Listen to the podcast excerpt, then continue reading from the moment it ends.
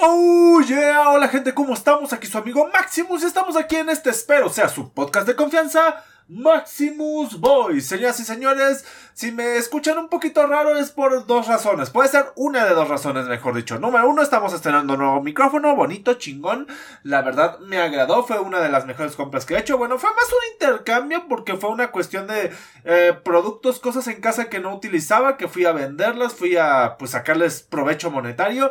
Y terminé comprándome este micrófono que pues está muy chulo, muy bonito.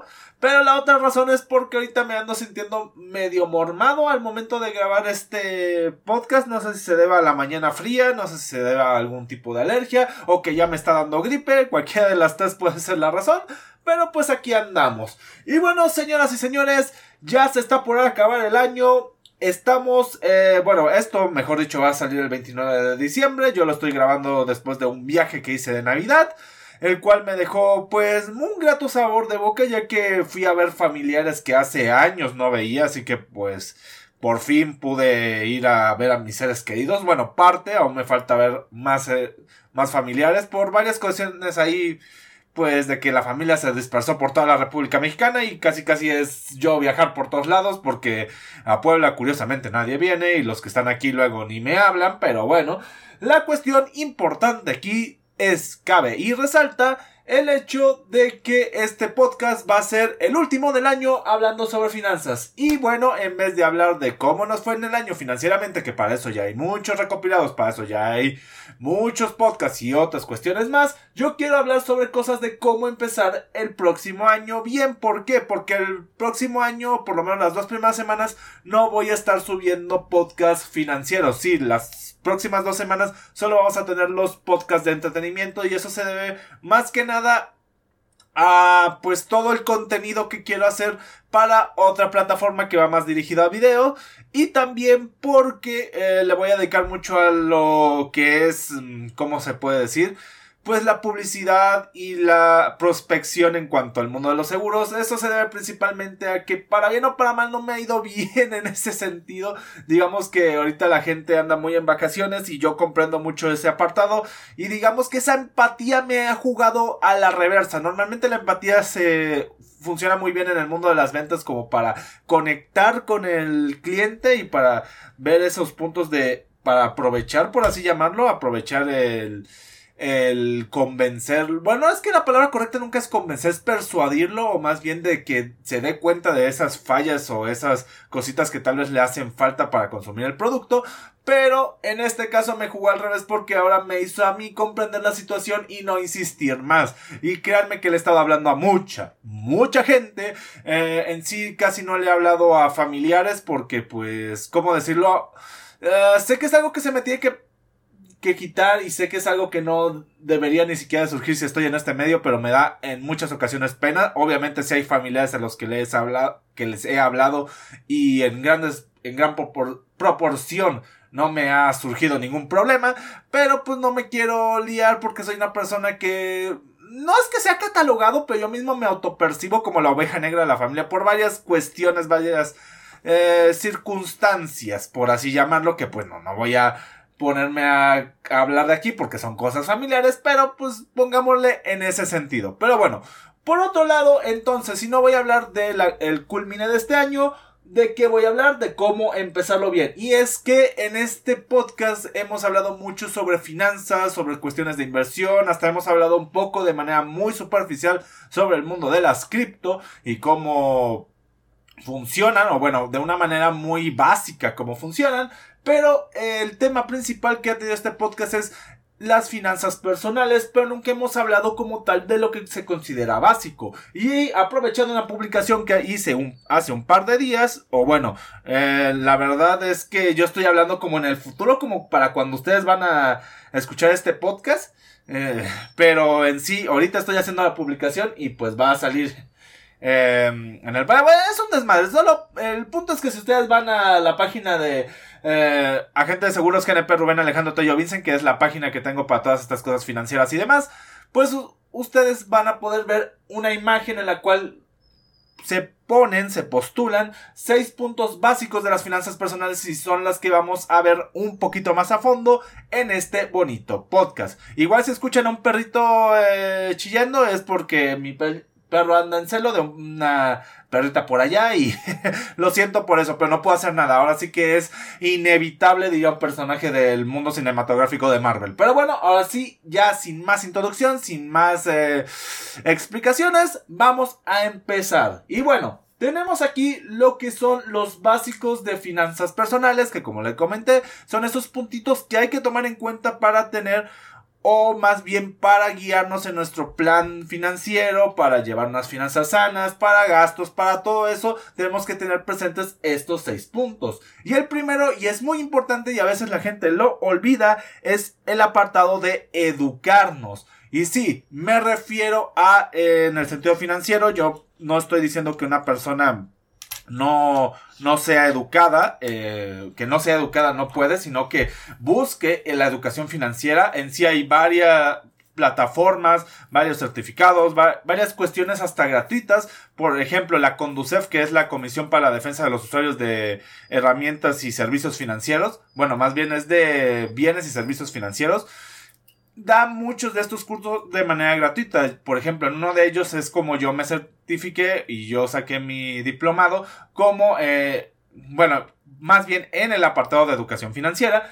Y también les puedo comentar que la educación en todos los ámbitos, no solo en, en este, las finanzas, es pieza clave y fundamental, piedra angular para poder eh, subir o para poder este, escalar en lo que es la montañita de lo que se podría considerar éxito. Porque al final de cuentas, si no estás educado, ¿cómo vas a saber cómo hacer las cosas? Y si lo haces a madrazo, al final de cuentas te vas a educar. De otra manera, pero te vas a educar. Así que mejor hacerlo de la manera menos dañina posible para uno al final el conocimiento es poder y el conocimiento aplicado es poder asegurado. Así, bueno, no es cierto, no es asegurado porque hay varios ejemplos, pero eh, quería usar esa frase. Pero sí, el conocimiento aplicado es aún más poderoso, que eso sí. ¿Por qué? Porque en muchas ocasiones también nos quedamos con la educación como una base de que, ah, yo sé mucho, yo, ah, yo sé de esto, yo sé de lo otro. Pero ¿para qué te sirve saber tantas cosas si no las aplicas, si no las ocupas,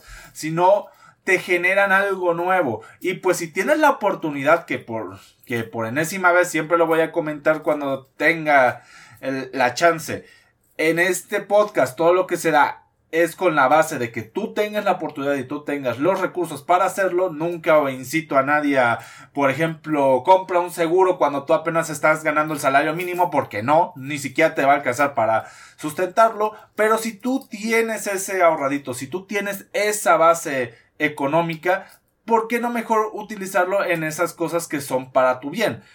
Y pues bueno, ya hemos hecho varios background de pues qué necesitas realmente para un seguro, no solamente es el dinero, también necesitas cierta sustentabilidad financiera, necesitas muchas cosas, pero principalmente es esto, educación. ¿Por qué? Porque mucha gente luego se echa para atrás en el mundo de los seguros, en el mundo de las inversiones, porque no saben cómo funcionan. Pero cuando te pones a investigar, cuando le preguntas a gente que sabe, cuando agarras alguna asesoría o demás, te vas dando cuenta que es cierto, no es un mundo sencillo, para nada lo es, y es un mundo en el cual no se le recomienda a una persona que pues no tiene un salario pues por encima diría yo de la media, porque para bien o para mal, para tener eh, a ingreso a este tipo de herramientas y productos debes tener capacidad ahorrativa, no que estés ahorrando, sino que tengas la capacidad de poder ahorrar, porque muchos, también es un error que cometemos, tenemos esa capacidad, pero en vez de ahorrar preferimos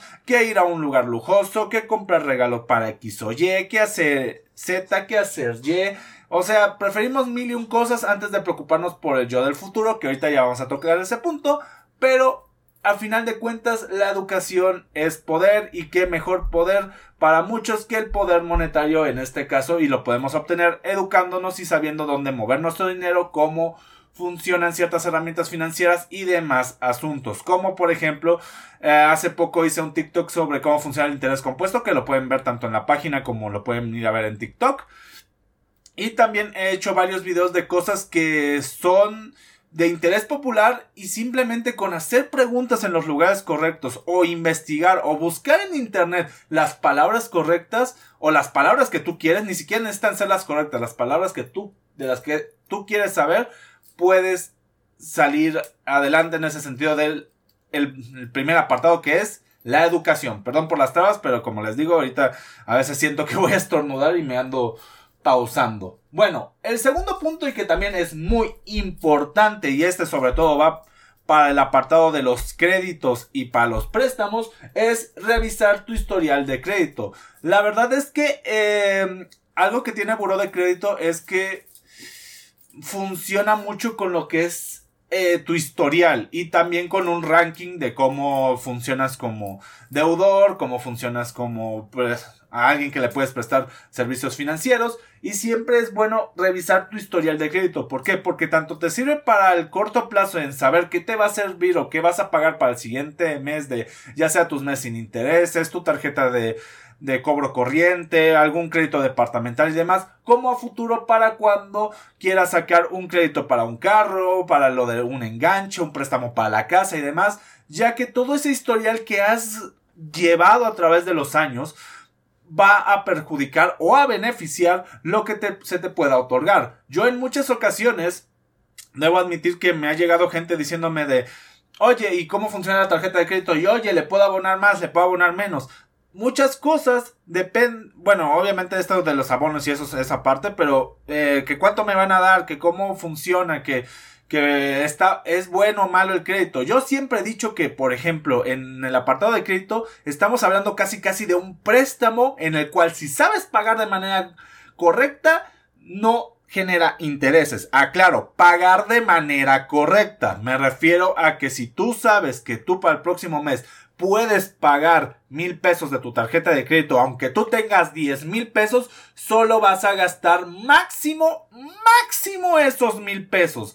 No te vas a poner a desfalcar que mil, dos mil, tres mil pesos cuando tu capacidad máxima sea aunque tu capacidad máxima sea mayor, no te vas a poner a desfalcar esa cantidad porque tu capacidad de pago es mucho menor. Así que tú sabes, tú debes saber cuál es la diferencia entre estos tres conceptos, que es lo que puedes pagar, lo que tienes disponible y lo y tu límite de lo que tú sabes que puedes arriesgar, porque este último también es importante, ya que hay algunas estrategias en las cuales sí entra el apartado del interés, o sea, que dejas pagos para futuro, o sea, nunca es bueno para tus finanzas porque terminas pagando más, pero te pueden salvar de muchos aprietos o te pueden facilitar algunos productos. O sea, por ejemplo, el adquirir algo que te sirva para algún proyecto, el que, algo que te sirva para eh, tu trabajo, que te hace falta ropa, ese tipo de cosas que sí son necesarias, no que el irte a una salida al cine, una comida, cosas que son un poquito más prescindibles ese tipo de cosas no. Hay casos en lo que acabo de decir si es más necesario, pero en su generalidad no lo es. Así que intentemos que si vamos a usar esta última estrategia de qué tanto puedo arriesgar o qué tanto más puedo pagar de lo que es el corriente, pues sea en ese tipo de situaciones. Pero al final de cuentas todo esto se recapitula en que tu historial de crédito, o sea, en qué tanto has tardado en pagar una tarjeta, en qué tanto has tardado en pagar un préstamo, en qué tanto te cuesta a ti hacer esos pagos que si lo, si lo manda todo al máximo mes sin interés, que si te vas entre 3, 9, que si lo pagas todo al chas chas, o sea, no mandas meses sin intereses, que si usas la totalidad de tu tarjeta de crédito, que si usas menos, que si usas más, todo eso influye en un futuro cuando quieras sacar créditos más grandes para cosas más determinantes, como ya lo comenté, podría ser una casa, lo o podría ser un auto. Para todo ese tipo de cosas, este tipo, este tip es muy útil, ya que el saber cómo vamos en nuestro historial nos permitirá tener una predisposición a saber qué tanto podemos más o menos manejar también. Y bueno, el tercer punto, y es muy importante, y muchos no lo hacemos, y es una de las principales razones por las cuales no llegamos a ahorrar, es sigue tu presupuesto. ¿A qué me refiero con esto? Supongamos que tú llevas bien tus finanzas, llevas una planeación concreta, tienes tu fondito de ahorro, o bueno, tienes una cuenta en la cual ahí nada más depositas para ir guardando para algo en especial, y llega un día en el cual nada más por puro capricho dices, ah, mira, me encontré esto, me gustó, me lo compro. ¿Vale la pena? ¿Vale no la pena? Todo depende si está o no en el presupuesto. ¿A qué me refiero?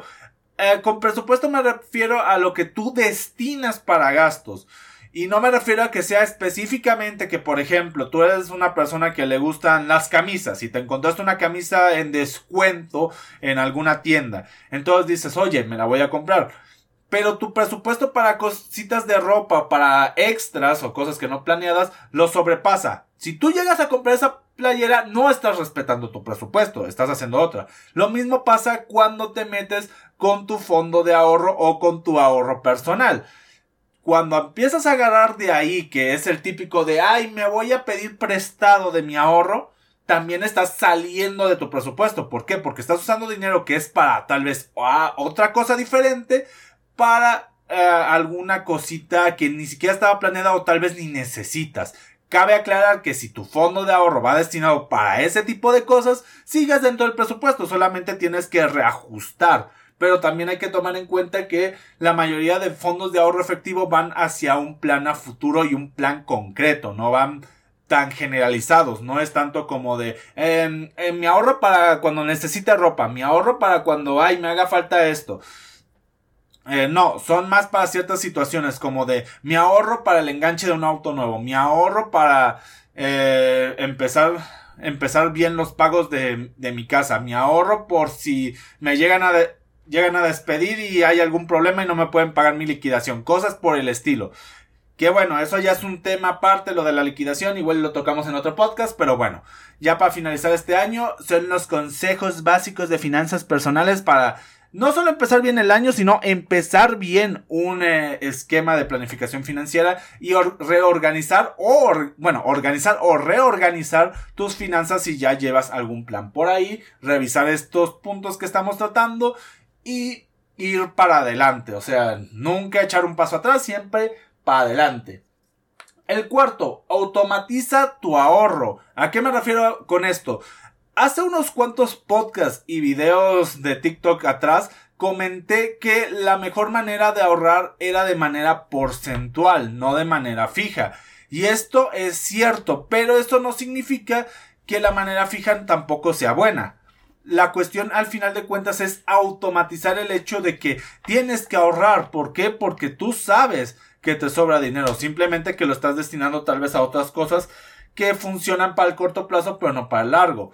Les voy a recordar aquí a toda la gente que está entre los 25 y los 30... No es cierto, mucho más. Bueno, ya casi llegando a los 40 nosotros ya no tenemos fondo de ahorro para el retiro. Repito, nosotros ya no tenemos fondo de ahorro para el retiro. Nosotros nos retiramos y tenemos una de dos opciones. Número uno, el seguir chambeando. Número dos, vivir de nuestros ahorros. Así que qué mejor que si tú ya te quieres retirar, tú ya a la edad de tu abuelito, a la edad de tu papá o de tu tío, de quien tengas ahorita a esa edad de 65 años de más, que ya es edad de retiro, ya igual no quieres trabajar, mejor empieza a ahorrar. ¿Por qué? Porque nadie te va a dar un subsidio y nadie te va a apoyar.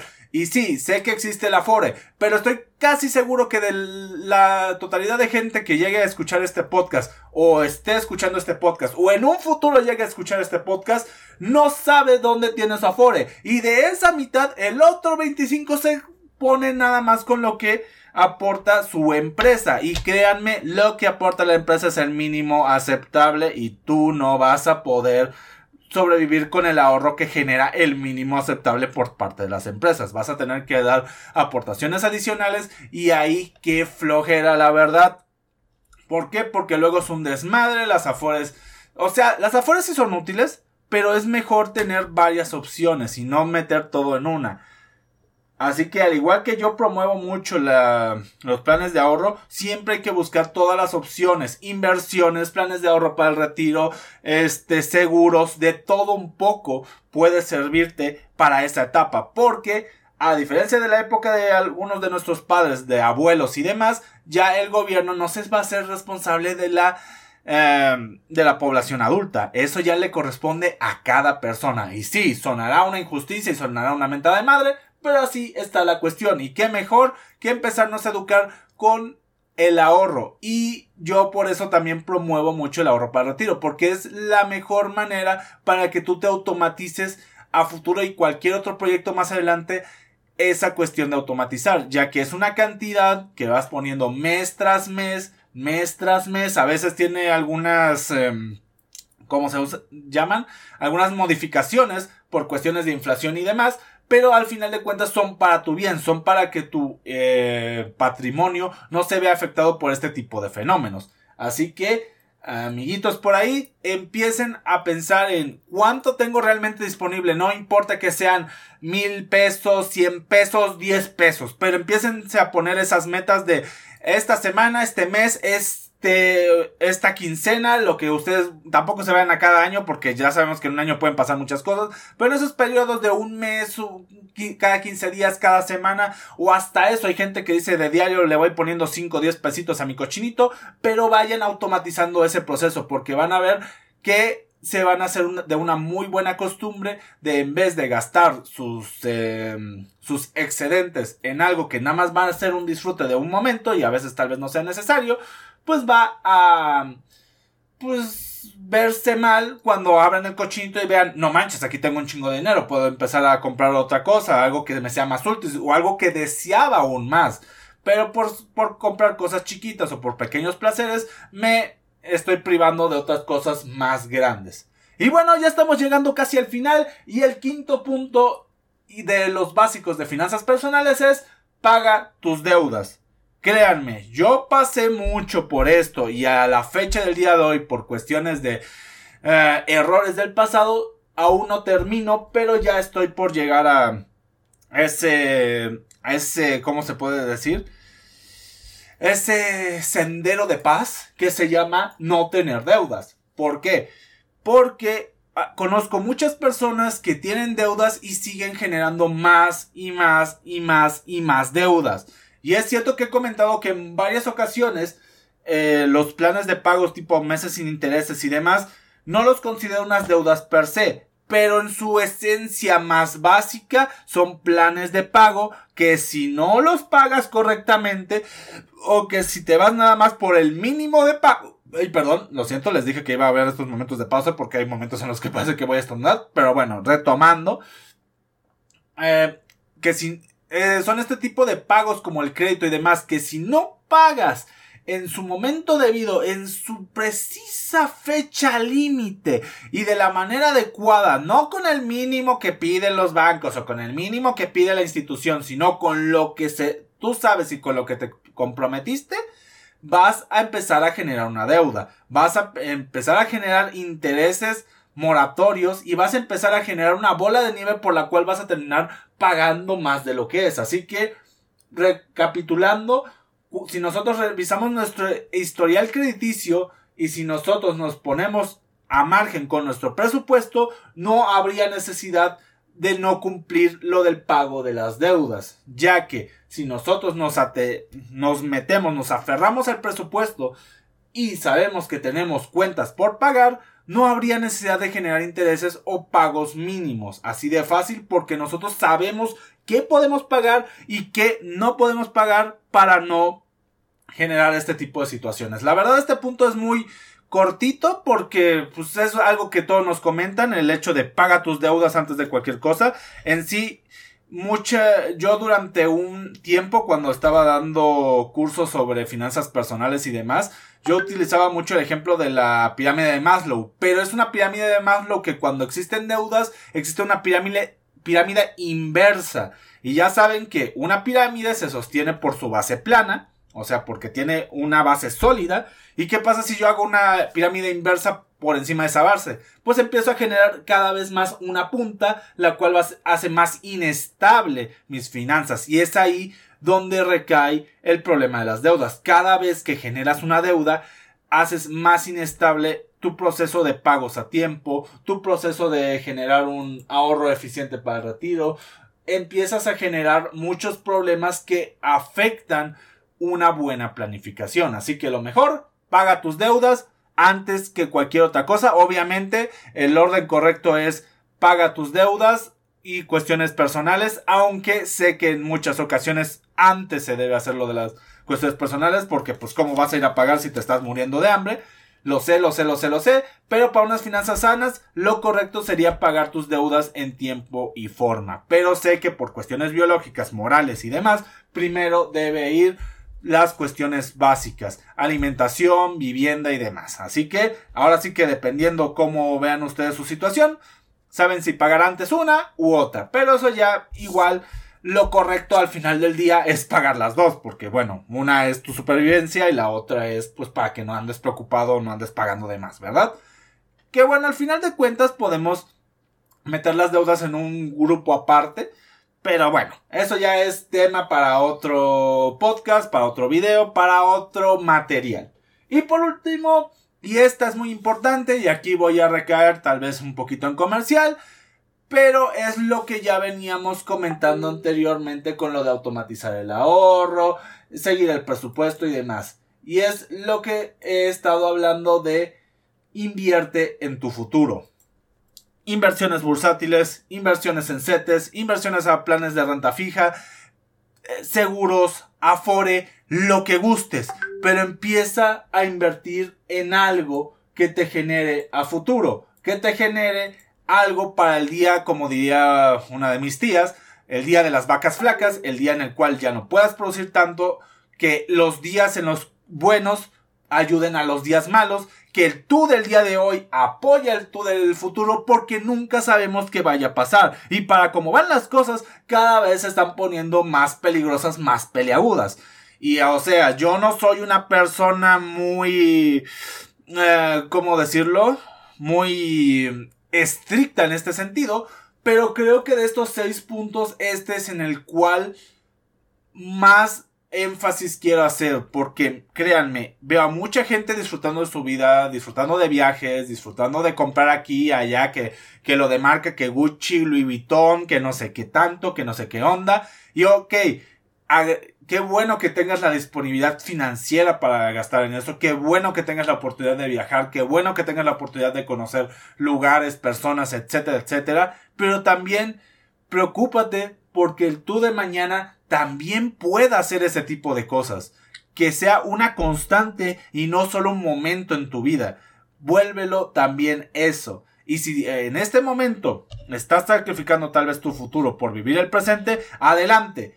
Pero si ya viviste esas cosas, ya lo tienes en tu listita, empieza a pensar en que el tú del futuro va a tener otras necesidades, va a tener sus propios sueños, va a tener sus propias cuestiones por las cuales también va a querer. Solamente que va a haber cosas como la edad, el tiempo laboral, la inflación y demás que tal vez no se lo puedan permitir de la misma manera como ahorita tú sí se lo puedes permitir. Y bien, sé que hay una parte del público aquí de los escuchas que igual y me va a querer mentar la mouse porque está en plan de y yo que no puedo salir, yo que estoy ganando el mínimo, yo que ni puedo ahorrar, ¿qué puedo hacer? O sea, ya estoy condenado a vivir así o demás. Lamentablemente estamos en un país, en una condición general en la cual algunos nacen con un privilegio estúpidamente superior al de otros. Y sí, hay muchas personas que para bien o para mal vamos a tener, bueno, mm, algunos, como dije, más o menos, pero vamos a tener que trabajar mucho más en muchos aspectos para lograr llegar a eso. Tal vez yo sea una persona que muchos puedan decir que tengo privilegio porque me puede comprar un nuevo micrófono, porque tengo todo esto para hacer para grabar podcast y demás. Y sí, en parte sí tengo ese privilegio, pero por otro lado también aspiro a más, también aspiro a un mejor estilo de vida. También debo admitir que ahorita es gracias al esfuerzo de, de muchas personas por detrás que yo no he caído en la inutilidad, por así llamarlo. Porque sí, hubo un punto en el cual antes de grabar podcast yo literalmente hubiera caído en ese apartado de no tener nada. La verdad recibí mucho apoyo y ahorita estoy bien el podcast no me ha generado los ingresos para seguir adelante, pero por lo menos es un medio en el cual me sirve tanto para practicar mi habla y demás. Pero el punto a lo que quiero llegar es que no está todo perdido. Es cierto, va a ser difícil y va a ser más una cuestión de suerte que de trabajo. Pero yo no les voy a vender la mentira de cualquier, que cualquiera se pueda hacer millonario o que todos vamos a tener la oportunidad de vivir la gran vida. Pero lo que sí puedo decirles es que dependiendo de nuestras necesidades y dependiendo de ver lo que realmente nos surge, hay salidas. tal vez no sean las más sencillas, tal vez no sean las que esperemos, pero hay salidas. Lamentablemente, también hay una frase que dice que no todos los cuentos tienen finales felices. Y más bien, ningún cuento en la vida real tiene un final 100% feliz. Y hay que vivir con eso. Van a haber cosas con las que tenemos que lidiar. Es injusto, claro que es injusto, es una patada en los huevos, pero es lo que ha provocado el hecho de que la historia, al final de cuentas, la terminan escribiendo la gente con poder. Poder financiero, poder militar, poder político, siempre la termina escribiendo. La gente que está hasta arriba y que termina teniendo los poderes, termina escribiendo la historia y termina yéndose al carajo la empatía. Ahora sí que me podría poner a filosofar que todo esto es una shit, pero es la realidad. No puedo mentirles, no les puedo decir que existe un camino mágico para llegar a ser millonario, que todos podemos emprender, que todos podemos tener la disponibilidad de ahorrar, de meternos a herramientas de financiamiento y demás. Por eso lo aclaré al inicio de este podcast. Esto va hacia las personas que tienen capacidad de ahorro. Pero si tú me estás escuchando esto y no tienes esa capacidad de ahorro o simplemente ahorita estás pasando por una situación financiera complicada, lamento decirte que lo único que queda por hacer es ajustarse a la situación actual, a nuestra, tú y su situación actual y empezar a trabajar sobre eso. Ah, es cierto que también hay mucho comentario de que, ay, porque estos millonarios no, no ayudan a X y a Y. Lamentablemente eso es una cuestión simplemente de moral, ahí sí no te puedo decir nada, es simplemente que la gente a veces solo se piensa en sus beneficios y en sus logros y a veces se olvida que hay una comunidad atrás de gente. Yo ya me he quejado muchas veces sobre eh, los, los eh, jefes que no suben los salarios por inflación, pensando de que, ay, no, como crees? Yo voy a ganar menos. Sí, tu equipo de producción también y tú ganas muy por encima de ellos. Luego la gente que dice, ay, es que yo no me pongo un salario, sí, pero ganas de las utilidades, que en muchas ocasiones es también una cuestión bárbara, bruta. Y bueno, un montón de cosas que es cierto que un emprendedor arriesga muchas cosas, pone un chingo de, trabajo al inicio de su emprendimiento. Bueno, un buen emprendedor hace ese tipo de cosas, arriesgar y, y poner un chingo de trabajo al momento de empezar su emprendimiento, pero también tiene que tomar en cuenta un emprendedor que cuando empieza a generar una fuerza laboral, también ellos quieren escalar, también ellos quieren ganar más, ellos también dependen de tu emprendimiento y no por eso porque tú arriesgaste mucho al inicio, ellos en este momento tal vez no lo están haciendo, o tal vez en un futuro no lo vayan a hacer, o tal vez en e, este momento ellos no ellos dependen de que tú te ajustes también a esos gastos. Este es un mensaje también para esa gente emprendedora que dice, no, que la inflación no debe afectar a los salarios, ellos ya ganan bien, o los que comisionan y demás. No, no va por ahí y deben también tomar en cuenta ese punto. Yo no me puedo quejar de donde trabajo porque sí nos han hecho un gran paro, la verdad no me puedo quejar de mi trabajo en ese sentido, pero sí conozco varios en los cuales sí sucede esto. Y de nuevo a, todos los que están escuchando y, y no tienen esta oportunidad de ahorrar o más bien no tienen la disponibilidad ni de ahorrar ni de tener un salario que les permita hacer muchas otras cosas, no nos queda de otra. No les voy a mentir la la cubeta mágica de los deseos.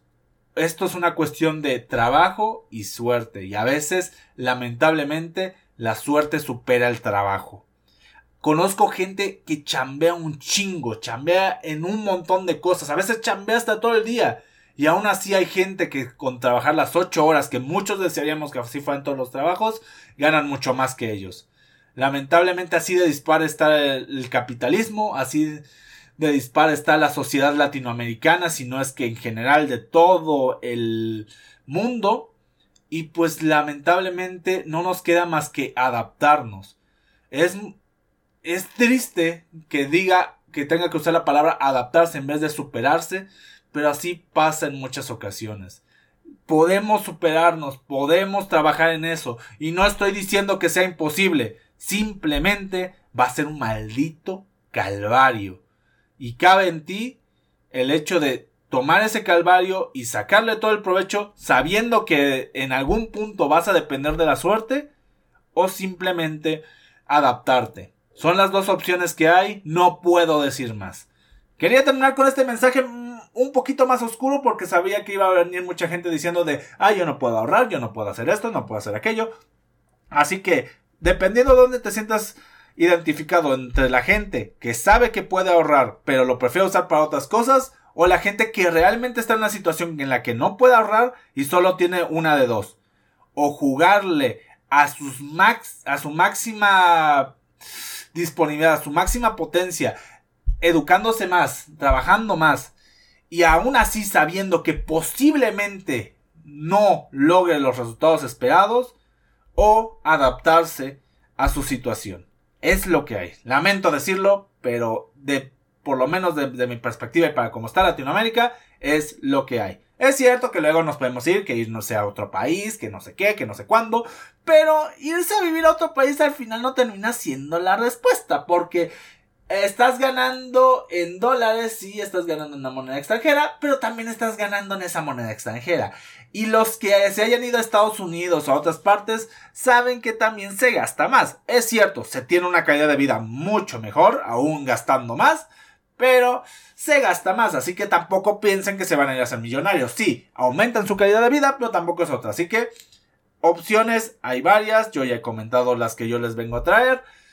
Sé que se me puede quedar algo en el tintero, pero es lo que quiero traer.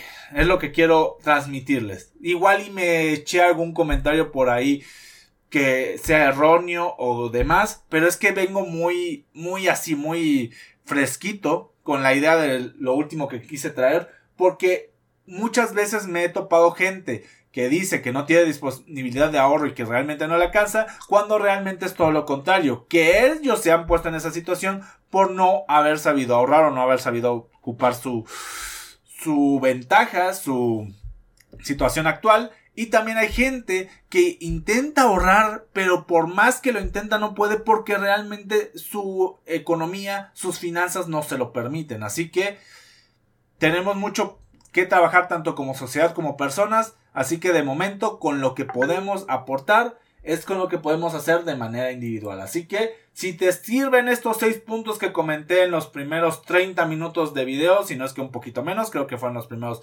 28 porque entre la introducción y lo que ya me averté de discurso fue entrando los 30, pues adelante y si no, la intentaré yo educarme más para buscar maneras en las cuales apoyar eso. Porque mi meta en esta vida y mi propósito de año nuevo, aparte de dejar de comer mucha carne roja, porque ya tengo un problema con la carne, me encanta la carne, pero ya se está volviendo problemático, es el hecho de también poder ayudar, asesorar y apoyar a la mayor cantidad de gente sin importar su posibilidad de ahorro o no, sino generarle el mejor plan financiero posible.